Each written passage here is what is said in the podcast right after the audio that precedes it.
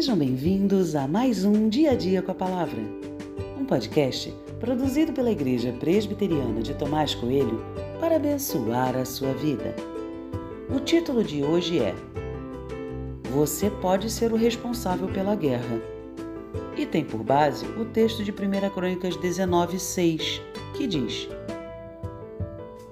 Quando viram que haviam despertado o ódio de Davi, Hanum e os filhos de Amon pegaram 34 toneladas de prata para contratar carros de guerra e cavaleiros da Mesopotâmia, dos sírios de Maaca e de Zobá.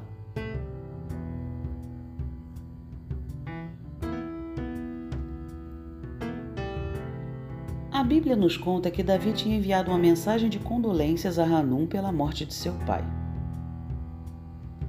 mas que Hanun não tinha recebido bem tal mensagem, entendendo ser uma mensagem de guerra e não de paz.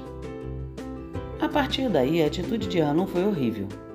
Ele raspou a barba dos mensageiros e cortou suas roupas, colocando-os em posição de humilhação. Ao saber da condição dos mensageiros e da vergonha que tinham passado, Davi ficou furioso e partiu para a guerra. Hanun tinha que se proteger e teve que gastar muito dinheiro para contratar um exército de mercenários. Hanun é quem tinha provocado a guerra, pois estava tudo em paz. Foi a sua atitude que desencadeou uma tragédia em que milhares de vidas foram ceifadas. Não sei se você consegue perceber, mas uma palavra, uma única palavra, pode desencadear uma série de eventos que podiam ter sido evitados. O texto bíblico nos adverte que a palavra branda desvia o furor, mas a palavra dura suscita a ira. Provérbios 15, 1.